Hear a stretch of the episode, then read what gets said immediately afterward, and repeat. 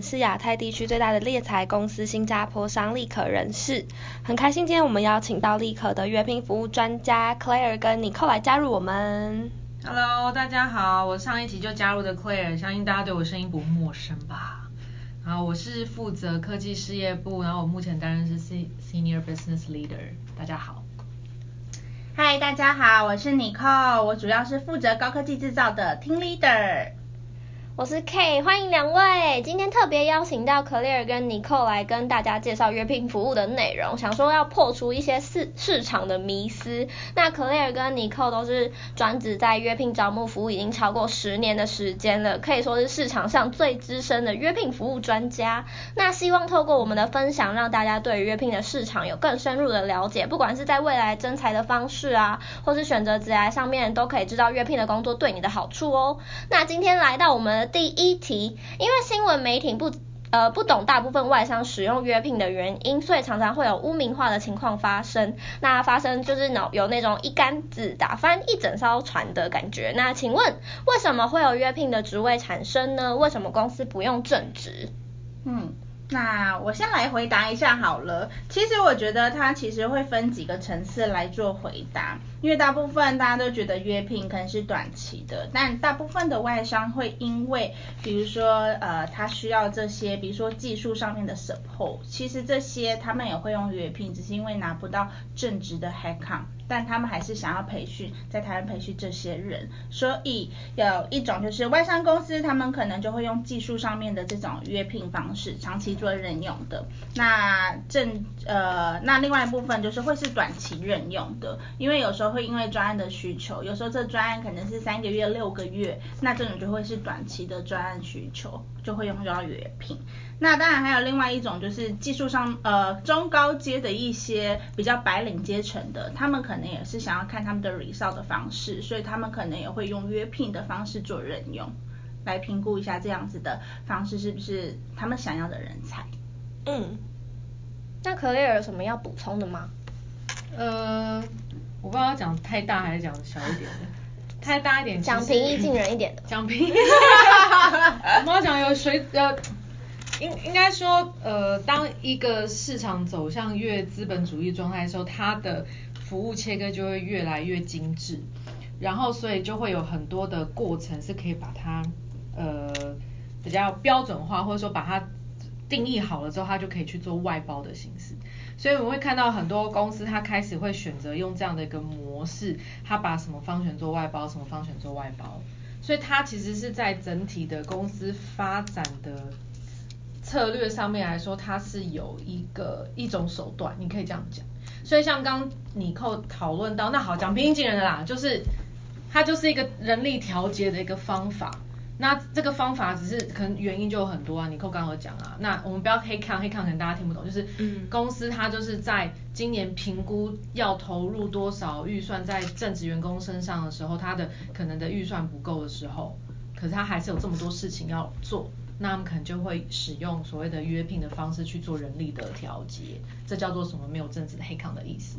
然后或者是说，呃，公司在阶段成长过程中，它可能只有在一定的时间内需要一批专业的人才，可是长期是不需要的。那这种就叫做专案性质，可能是什么系统升级啦，然后或者是什么会计报税季节啦，那这些它是可以。看得出来，它可以被定义的时间点的需要的这种专业人才的时候，那他们可能会使用约聘的方式。嗯，对，所以我觉得大家不妨就是先不要去排斥看到 contract 这件事，你们可以先去理解为什么呃这间公司它在这个时间点他们会先想要使用 contract。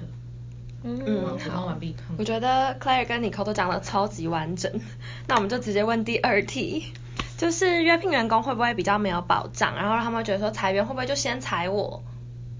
嗯，我觉得其实不会耶，因为在台湾很好的地方是因为台湾有劳基法的法令保护者，所以不会代表不保障，而反而就是一种保障的一种观念。所以要跟大家讲，做约聘它不会不保障。那当然，裁员这件事，我觉得它还是要分层次的。呃，裁员并不会一定是因为约聘同仁所以才被裁掉的。不然我们可能有一些经验是说，大部分的呃同仁呢，他们呃整个公司可能在看这些组织上面的编列的过程，他们反而呃会去评估绩效评估，看谁的绩效可能比较不好，不会因为你是哦你的正你的身份是正职或约聘，反而来看这件事情。所以回到最后的。一个评估状态还是会看你们的绩效程度。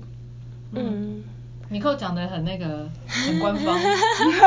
反正呢会被裁呢？你就只要想，如果你是 not performance，你就会被裁，就这样。嗯、所以呃，正职也会被裁啊。嗯，不一定是约聘才会被裁啊。对啊，那当然刚刚尼克讲说啊，约聘一定是就是会按照劳基法规定，你们也要看清楚你配合的人事顾问公司，他是不是真的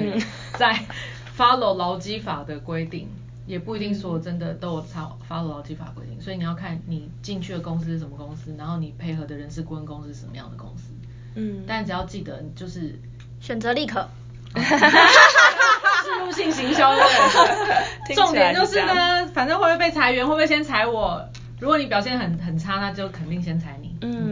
其实我像我有帮蛮多，就是呃举例好了，像半导体公司，他们找可能比较初阶的呃仓储助理啊、包装或者是设备这种工程师，那他们表现非常好的时候，其实也都有受到主管的肯定，不管是调薪或者是甚至隔年再续约，其实都是算是长期可以稳定做下去的工作。所以我觉得就算是 contractor 做约聘，其实你只要表现得很好，一样是有调薪啊，或者是升迁甚至续约长期的机会。啦，对，所以还是主要是看你自己个人的绩效。对，所以其实大家真的不用太担心啦，就是我觉得，呃，保障这件事情是一定有的，就是尼克其实也有带到嘛。那其实大家可能也很好奇说，那正职啊跟约聘员工的福利到底是差在哪呢？嗯，我觉得还是要看整体状态耶，因为最重要还是要看最后你可能拿到 offer，因为每一家公司在给薪资福利还是有一点不同。比如说我们可能有一个外商公司，那他们就会用年薪的方式做给予，那他们就想说把所有的福利都包在一起，所以他可能比如说呃他们一年年薪是六十万，所以他们就直接除以十二个月，所以你一个月的月收入是五万块。OK，那当然也有一些公司，它可能一样年薪给你六十万，可是它可以给你其他的福利，但它月薪就是比较低，它可能月薪只有四。呃，月薪走四万块，那他就告诉你，哎、欸，我有十五个月，那你听起来就觉得哦，好像福利比较好，可是他算下来的总 total 一样是六十万啊，所以我觉得最重要还是你想要哪一种，你想要月薪比较高的，还是想要一次福利比较高，呃，比较多的，那所以最终还是看 total 整体。嗯嗯，不过我这边要强调一下，就是正职员工跟约聘员工，你要。认嗯，就是知道一件事，就是本来身份就是不同，就一定要先知道这件事情。那身份不同，他本来在福利上一定会有差别。我不是在讲说就比较谁比较次等或者谁比较高等，不是这个意思，是他的确公司在聘用上身份有差异，那福利上肯定有差异。因为对公司来讲，我们刚好提到月聘员工会出现的原因，有一部分可能就是。在季节上的调调整的部分嘛，所以公司今天在做投资的状态的时候，它一定是对正职同仁的投资是一定会比较多的，因为这些人是本来公司预期是会跟他们长长久久的。那约聘同仁的确会是有时候如果是以季节调节，比如说就是那些专案性质的部分的话，那其实对对公司来讲，它就是完成它阶段性的任务。那当然想当然就是这种就是互相嘛，我投资在你身上，肯定就会。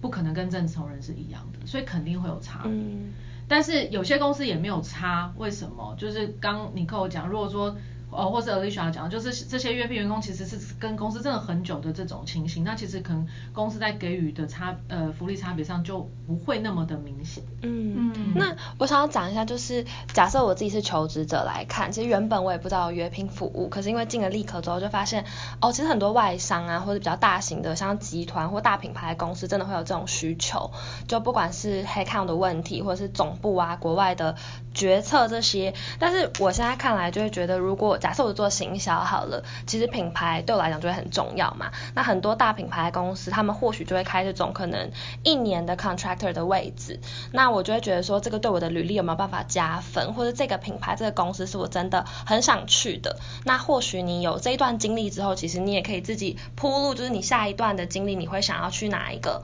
方向。但我觉得就是它是可以选择的，就当你今天觉得这个外商公司或者这个品牌是你很想进去的，其实我觉得就算是 contractor 的方式，一样会是一个怎么讲，蛮好的机会。就是对你自己是加分的经历，嗯、就你不用在乎说哦，我会一年之后又要找工作啊，很麻烦。就我觉得只要你是一个有能力的人，跟你一直有在进步跟学习，你不怕找不到工作，就其实为你的履历加分。有这段经历之后，你一样可以再去找你喜欢跟想要做的工作。嗯，当然也有可能在里面待得很好，可能主管觉得哦你表现超好，想要留你下来，或是转正职也都也也是有可能的啦。对啊，我们手边也有很多这样子的情况，所以大家就不要太太有偏见啦。就是其实你听到什么年终啊、期满奖金啊，其实都是有可能。那其实他在 hire 你之前就会先跟你谈好，并不会说让你一无所知的进去，然后就发现哎、欸，我怎么什么都没有。那我们就直接定进入我们第四题，就是约聘啊，是不是都是短期的啊？是不是半年或一年就要离开？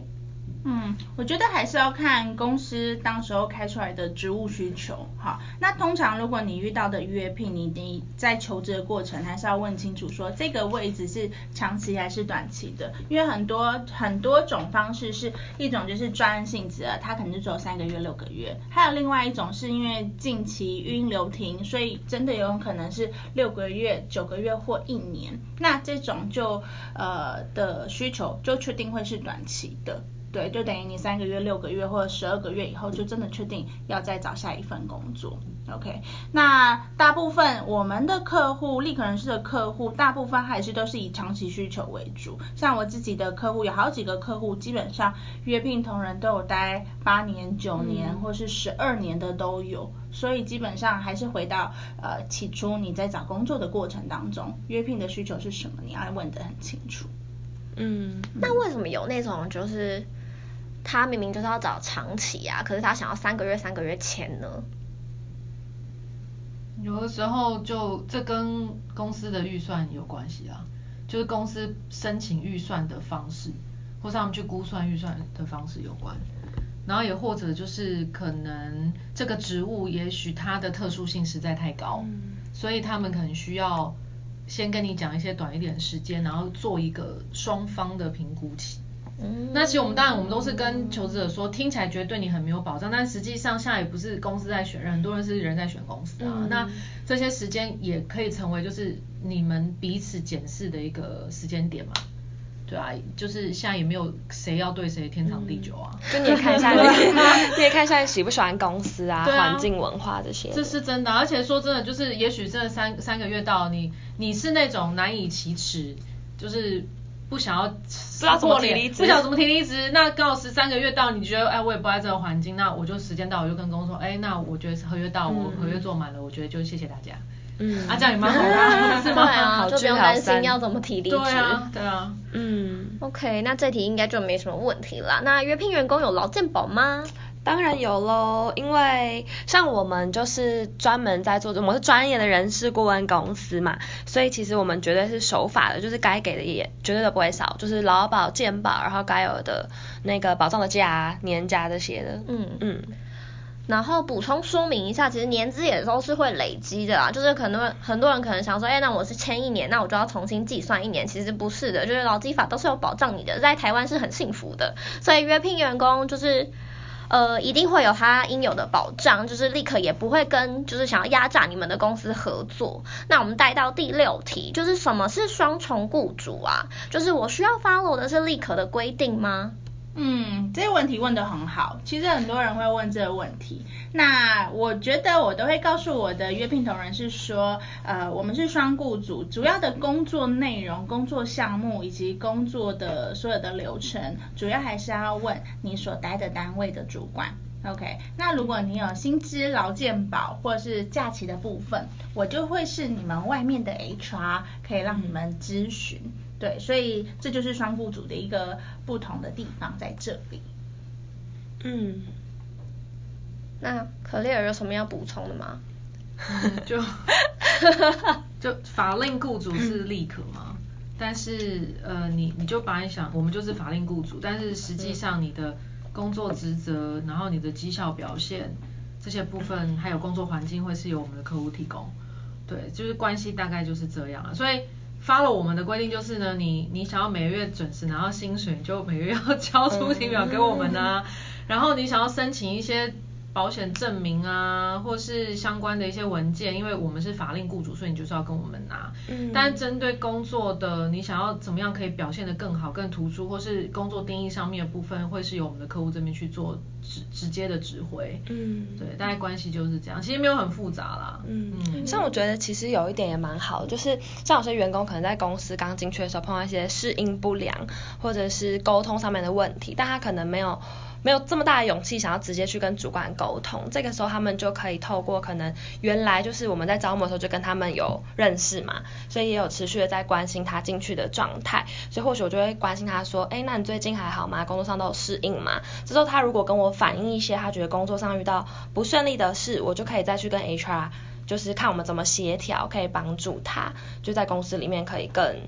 嗯，顺利的，对啊，更顺利好好的工作，嗯，因为有时候我觉得这种外部沟通，我们可以中间就是稍微缓加一下，加上第三者客观的，对，嗯，就可以也不会就是，哎，这点不错，嗯。没有，昨天刚好碰到，而且因为我们经验丰富，啊，所以讲起来可能比较婉转。对，就是可以中间稍微帮他讲一下话，然后也说好，我们会帮你就是处理一下，跟 HR 回报。那 HR 这边也可以知道他们员工真实的状况，嗯，我觉得双方会达到比较好的沟通跟，嗯，对啊，结果啦。嗯嗯嗯嗯嗯。好，谢谢你们的回应。那还有一题，就是我觉得大大家应该都会问，也都会想要知道的，就是大家都会好奇说，那约聘员工需要多久才可以转正啊？就是他一定会转正吗？嗯，回到这个答案，我觉得不一定，因为还是要看你自己个人的绩效以及公司是不是有便利这样子的一个转正的状态。OK，那比如说以最近来说，可能我有个客户，他其实也表明说，哎，其实他们家约聘转正其实是机会很少的。好。但是我们有一个 candidate 才进去八个月，他就已经被调薪两次了，最后就在第八个月的时候转为他们正式的正职同仁。那回到这件事情，还是因为那个员工他自己的表现很优异，所以好的人才其实客户基本上也不希望他流落到其他公司去喽。嗯，对，还是希望可以留在既有的公司继续做发展了。对，那所以回到这件事情，还是看个人绩效表现了。嗯嗯，我。我觉得这这个问题，什么转正或是发展这些东西，就是我们可能就是一直很针对约聘同仁这件事情，但就真的做这工作那么多年，就是我觉得不要切正职或是约聘，重点就是说，我觉得有时候有工作机会发展，除了刚刚你扣说你自己的表现之外，有时候真的是机缘。我们会有很多客户会跟我说。这个位置我们会想办法转正，但谁料得到二零二零的这一场 COVID-19？嗯嗯，对啊，没有人料到这些东西啊，所以有时候你你就说啊，就是没缘分。我就算表现再好，嗯，可是就是遇到这个状况的时候是没人预料到的，那本来的一些计划全部都乱掉，所以你可能就真的没机会。可是有的人就是真的他表现的也不错，然后呢，刚好谁知道可能比如说中美去年是中美贸易战嘛。嗯那就把很多机会放到台湾来，台湾突然就出现了很多的一些新的一些试炼，嗯，然后呢，可能外商欧美他们就想说，哎，好吧，那之前本来这些政治位置我放在 China，可是因为现在有这些无谓不谓纷争，纷争，好像麻烦的要死，那我我加码在台湾好了，哎，这个人他就他就上去了，或者他就转正了，嗯，所以有时候我我觉得我们很难，就 never say never，我很难给一个。什么 promise？有时候当初大家也许真的是一心一意，这个位置就是会转正，但是就是控制权就真的不在他。嗯、然后有的时候就是刚像你跟我讲的，他说不可能转正，可是你真的做的很好，公司人都看到了，觉得你是个人才，丁丁是个人才，对，是个丁丁，丁丁，我我就想办法要把丁丁留下来。好久以前哦，有时候钉钉啊，对，我我就是有个年代人嘛。然后反正就是公司就会想办法去 create 一个位置，就是因为他们想要发展这个人。嗯，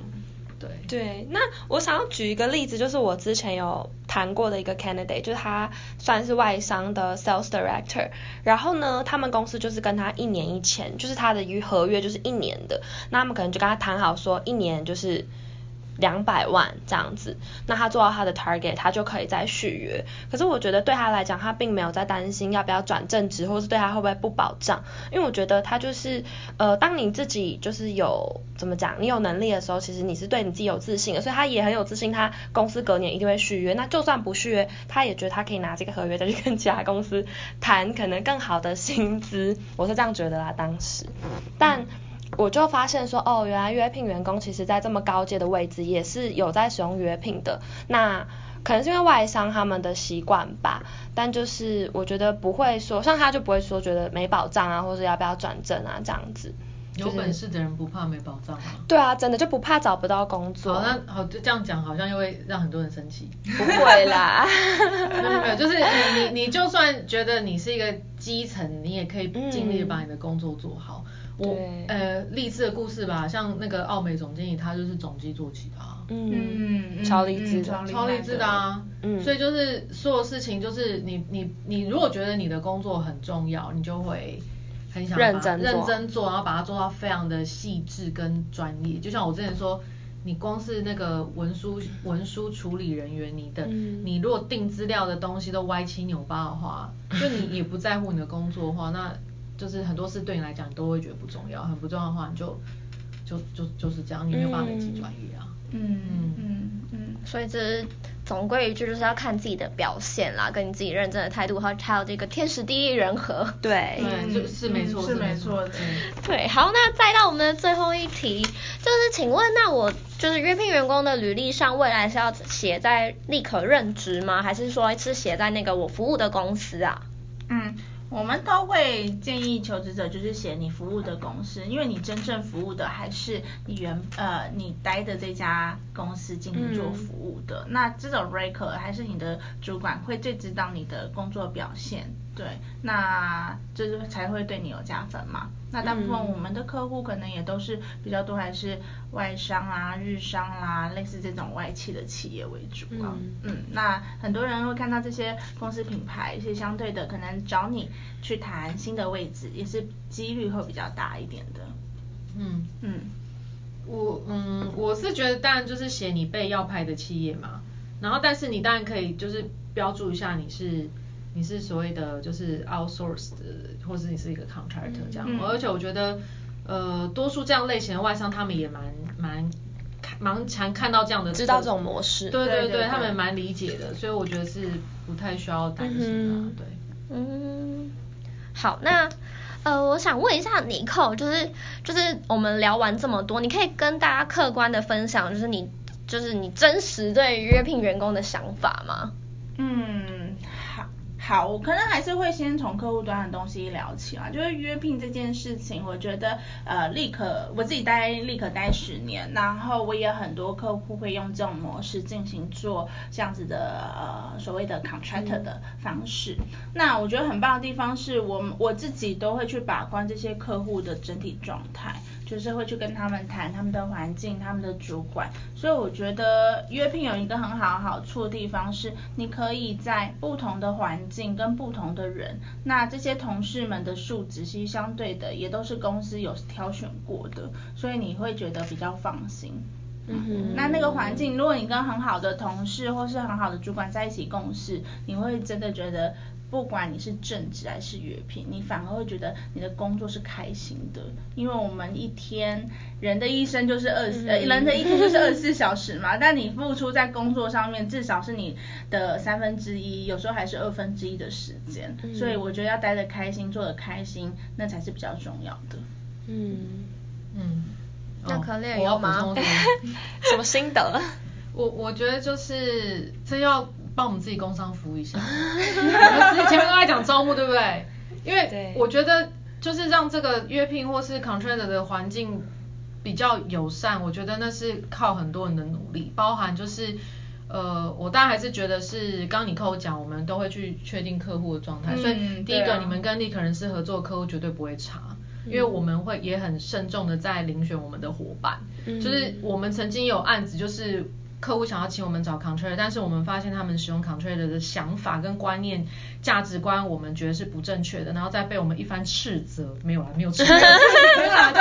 就就觉得讨论哈，讨论哈，讨论哈，这个不会是我们生意上想要长久合作伙伴，就我们也是不会选择合作的，所以。第一个就是，我觉得我们合作客户就，我觉得大家是不用担心。然后再就是回到我们自己身上，就是我觉得很多派遣会被污名化，是因为他们可能觉得他们没有被被尊重，没有被好好对待。嗯。那我觉得人事顾问公司顾问的素质也非常重要，就是你有让这些人觉得就是说啊，你就 contractor 啊，就随便啊，我们没有啊，我们都很重视我们每一个。在外面派遣的员工，那包含刚 Alicia 说，我们都会定期了解他们工作的状态，然后去做这种沟通的桥梁嘛。然后还有再就是真的，大家如果最后真的不愉快要走上，不管是离职也好，或者是说真的要呃做之前的部分，我们都会尽量，不是尽量，我们会尽可能做到就是尊重双方，因为这件事情我觉得每个人都需要被尊重跟对待。然后我觉得我们需要。让我们客户正确的去使用所谓的 contract 之外，我们也要让 contract 知道，就是他今天也是来工作的，不是说啊你们就这样对我，所以我就这样做啊。那我觉得如果工作是这样，我觉得大家太辛苦，就干脆不要不要来上班嘛，也不是应也不应该是这样。所以我觉得是三方怎么样真的形成一个很好的互信的网络，然后一起合作跟共识。对，所以我觉得大大概是这样子啦，嗯。啊，你们前面问的那些问题，就是都只帮约聘人员问说什么福利、薪水那些的，就求职者想问的。哦，我知道，可是你知道人不要那么肤浅。不是啦，好啦，这很重要啦。我是为了找工作想知道的。是这样，好好好，可以可以，好可以可以，我也我也是为了赚钱，好不是？对，我们为了过日子。我觉得我觉得当然就是这些都很重要，可是我觉得应该是回到每个人，就是你你觉得你在找这份工作，找一份工作，到底什么东西对你来说是最你最在乎的事情？嗯，啊，那钱我觉得每个人都在乎，嗯，但是如果你想到是你去的环境是一个很有竞争力的环境，那你你自然而然你也会成为一个比较有竞争力的人，那这个是可能钱跟福利你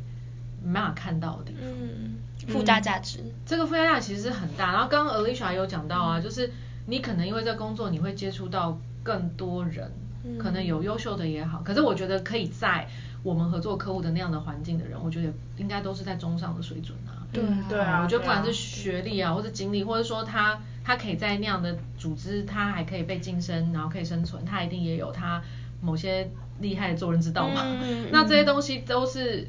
不是钱跟福利是可以拿出来跟你直接讲的。你的人脉也是一个，但我不会觉得，我不会很恶心说赚到人脉，我觉得这个话太恶了。不小心的。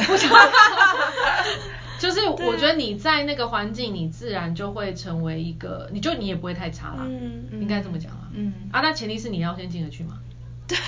然后我要跟大家补充说，进得去这件事，其实很多公司它在就是正职员工的招募上，可能面试还有四关啊、五关啊等等，可是其实约聘员工大概可能两关就结束了，所以其实比较起来，约聘员工是比较有机会的，而且可能真的进去之后啊，就是你先不论谈转不转正这个问题，但是其实你在你确实是跟他们做一样的事情，你确实是他们的同事，就是你的经验就是是跟他们一模一样的。嗯、那当然说，如果你真的你学习成长啊，你表现。OK，那转正不是更好吗？就是你等于少了人家一些门槛，嗯，入门砖。对，我暗黑。什么？那为什么我也跟他做一样的事情？我只是 contractor。好难哦，尼克回答。为什么？因为你们招募的管道就不一样啊，就是这也是你的选择啊。嗯，好。这是自问自答，对不是？对，换你回答。我理你的。没有，其实一定有不一样啊，一定有不一样。通常很多吗？其实你们如果真的就是像那些公司，它整 contract 那种用很多的话，其实是真的会有差别。对，很多时候就是呃，如果公司真的出现一些重大的事情，责任嘛，责任的归属的话，其实真的 contract 真的不太需要扛。嗯，对，其实还是会有差别，但是。还是会有差别。对，对正职可能就比较苛刻一点。也不是说苛刻，因为你就是他有责任，你有责任啊，你是真的有责任啊，对啊。但我不是说你是 contractor 你就可以在那边就是破坏公务、剽窃文件呐，哎，这个就已经犯法了，好不好？这样这样你就会见到到我们。不是我，不是我们，而是警察，不是我们，不是不是这样的，就是还所以可是会有人就说，我明明就做一样的事情，为什么在 contract 什么之类吼？但其实是还是有不一样。今天真的在工作上面，就是我这个部门的产品的绩效成败与否，就是真的扛责多扛责一定是正职人员的的事情啦，就还是有差啦，对。但老话就觉得很多事情，就你看你怎么看啊？就是你你如果把吃苦当吃补，我其实觉得像我们多数的客户，其实主管都是蛮也是很有人性的主管，嗯，对他们都会一直跟我说，哦，真的是要想办法赶快帮他找一个正职的位置，他太棒了，嗯，我真的想要把他留下来，我不准别家把他抢走，想办法，对啊，好励志哦，很励志，本来就是。好，那相信今天大家对约聘员工已经有更深入的了解了。那其实各个公司会因为总部在海外啊，正职名额不足，跟临时的专案这种各种不同的因素产生约聘职位。那但是并不代表说这个公司是不重视员工的。那相较之下，就是有提到，就是其实这是算是以比较低的门槛进入这个公司。那多数公司其实也会表明的很清楚，说用人时间的长短啊，转正机会与否啊。所以其实真的大家不用太担心。嗯，好的，那相信大家透过今天的 Q&A 分享，也让你对市场有更进一步的认识。那如果你的公司有需要像是约聘员工的需求，也记得找我们哦。还有就是我们现在有在正。哎，我们也有在热烈的招募我们的伙伴，欢迎将你的履历寄到 talent at recruitexpress dot com dot tw，我们欢迎你。好的，谢谢大家的收听，那我们下周会针对正职的招募做分享，敬请期待。祝大家有个美好的一天，我们下次再见，拜拜。拜拜。